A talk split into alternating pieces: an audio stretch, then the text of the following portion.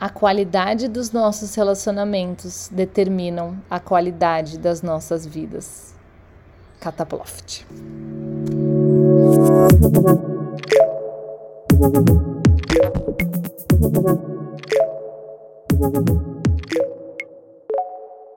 Muito bem, meus queridos, bem-vindos de volta ao Inspiração Boca a Boca. Faz o que? Dias, semanas, anos que não fazemos episódio? Pois bem, estou de volta. Até porque 2022 eu sinto que é o ano deste programa, porque ganharei bebê em breve. Você já imaginou eu aparecendo por vídeo? Eu também não. Pois bem, estaremos por aqui.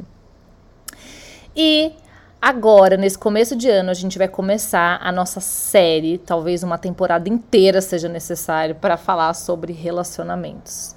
Porque sim, relacionamentos são uma grande profundeza do oceano que a gente vai ter que entrar assim, começa com o pé, de repente você se afoga, daí joga uma boia, daí volta de novo, daí a gente vai fazendo esse esqueminha até tá todo mundo bem. E nesse processo todo nós teremos o auxílio de uma pessoa que eu amo, que é a Esther Perel. Ela sabe que eu sou óbvio que não, ela nunca ouviu, nunca soube da minha existência, mas só de eu saber que ela existe já está de bom tamanho. E nós vamos então nos basear nas pesquisas e nos estudos que a Esther fez sobre esse tema Afinal, ela é uma psicoterapeuta belga de relacionamento. A gente simplesmente vai devorar to todo o material dela e a gente vai usar ela então como nossa guru, nosso guia espiritual, basicamente, para fazer esse mergulho profundo. Então vamos lá. Essa frase do início, inclusive, é dela. A qualidade dos nossos relacionamentos determinam a qualidade da nossa vida. E por quê? Porque nós somos seres que precisam se relacionar, não é mesmo? Somos seres sociais. Quem nunca escutou isso antes, eu aposto que você já escutou. Mas mais do que isso, nós somos seres que buscam sentido. Aí você junta Lé com Cré, você junta essas duas coisas, essas duas necessidades do ser humano, a gente tem uma demanda intrínseca nossa que é buscar relacionamentos que nos signifiquem algo. Olha só. E aí esse significado, ou seja, a estrutura do relacionamento mudou muito em um curto período de tempo. Nós nunca investimos tanto nesse significado subjetivo do amor. E, ao mesmo tempo, a gente nunca se separou e divorciou e, e trocou de, de, parceiro tanto, né? A gente nunca fez isso do jeito que é hoje. E que loucura, né? Por quê? Porque pensa comigo. Antes você casava porque você precisava, era econômico, era, era político, era forrado de regras sociais, religiosas. Não era por amor. Vamos combinar que se você desse muita sorte, rolava um amorzinho ali, um afetinho e matar tá tudo certo. Vamos embora porque está funcionando economicamente. Essas regras tiravam da gente essa nossa vontadezinha, essa nossa necessidade de refletir muito sobre as coisas, de buscar de fato um sentido mais profundo, além dessa, dessa crença política e religiosa é, tirava da gente pensar muito sobre essa questão do significado subjetivo, daquele significado é, romântico da coisa. Então agora a gente pulou para uma época, hoje em dia no caso, que você escolhe com quem você quer casar. E parece coisa pouca, parece coisa boba, mas isso transformou completamente a forma que a gente experiencia o relacionamento. Hoje você escolhe não só o seu parceiro, mas como que vai ser aquela relação com aquela pessoa. Quem que vai trabalhar, quem que não vai, se vai casar na igreja, se vai casar só no papel, se não vai casar mesmo, só vai né, fazer uma tatuagem junto, morar junto, tá tudo bom. Se vai ter filho, se não vai, e se tiver como que vai criar, vai ser educação neuro coisa, vai ser educação positiva, vai ser na base da porrada, a gente não sabe, a gente tem que decidir junto. E como que transa esse casal? Como que esse casal fala um com o outro? Como que você responde esse parceiro? A gente tem esse poder hoje. E sim, isso é um poder, deveria ser chamado de superpoder. Mas ainda assim, muita coisa vai para o espaço, muito relacionamento acaba. Que, e, que, que pira é essa?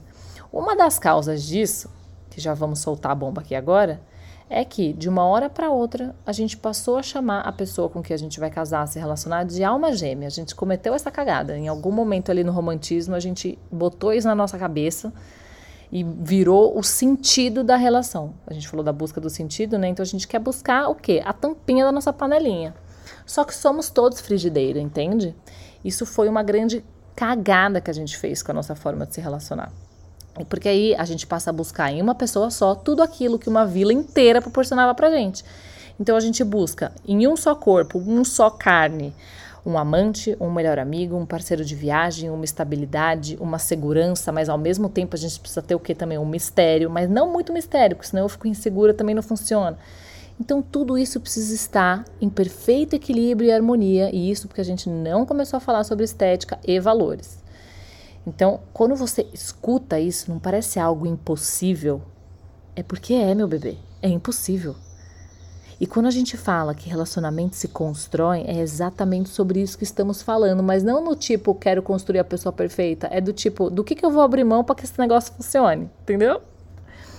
Uma parte extremamente importante dessa construção é a comunicação.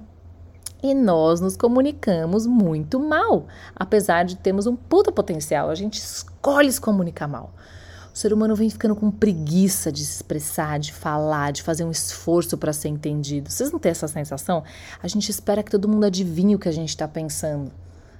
Tipo o Facebook, né? Tipo o celular que escuta o que a gente está falando. Mas enfim, não vem ao caso agora. O ser humano, a gente, né? Todo mundo vai esperando que o outro saiba mais sobre nós do que nós mesmos. Então, ao invés de a gente falar, meu amor, eu quero assim, desse jeitinho aqui que funciona para mim, a gente fala, você não me entende. Tá bom, eu não te entendo, mas então explica, né? Seria mais fácil assim. A gente pode tanto, a gente pode se expressar de tantas maneiras. Vou dar um exemplo, tá? Besta. Você tá lá no seu home office, né? Pós-pandemia. Aí seu marido, sua parceira, seu namorado, sei lá, te traz um cafezinho. Aí você fala, nossa, amor, obrigada. Você pode falar isso, você pode falar muito obrigada.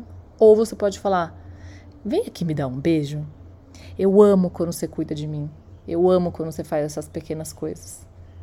Olha o universo que existe entre essas duas posturas, esses dois comportamentos. E por que, que a gente não faz isso toda hora? Porque muitas vezes a gente nem faz isso, nunca, pelo costume. Nós somos seres capazes de tratar os nossos parceiros muito pior do que a gente trata qualquer um ao nosso redor.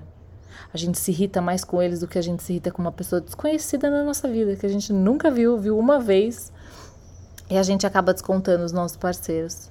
Porque a condição desse costume, dessa rotina, dessa familiaridade, essa presença constante nos dá um caráter de função, nos dá um caráter de pertencimento, uma ilusão de que aquela pessoa, por ela estar sempre ali, ela estará sempre ali.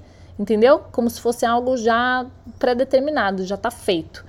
E não é, isso não é uma verdade, dado que temos aí um alto número também de traições, só que a gente não leva isso para o consciente.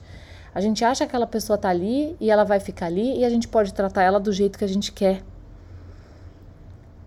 Passamos a ser funções dentro desse relacionamento. Eu faço isso, você faz aquilo. Eu tiro lixo, você limpa a pia. Eu pego as crianças, você vai trabalhar. Você pagou a conta, você ajustou o chuveiro, você foi no mercado, você fez jantar. E aí, quando a gente passa a ser função, gente, o erotismo da vida conjugal se perde nas cobranças e nos feedbacks. Se perde na falta de curiosidade sobre aquela pessoa. Porque se eu sei tudo sobre ela, ela já é minha. Então, por ela ser minha, eu não tenho como desejá-la. Lembra a pira que a gente entrou no Instagram esses dias? A gente vai falar mais sobre isso, tá? Mas será que é isso e acabou? Será que todo relacionamento de longo prazo vai ter esse destino? É isso, acabou, a gente tem que aceitar? Eu acho que não. Mas a gente vai ter que passar por um longo caminho para a gente entender isso. A gente vai se falando. Fiquem com Deus, tá? Tchau.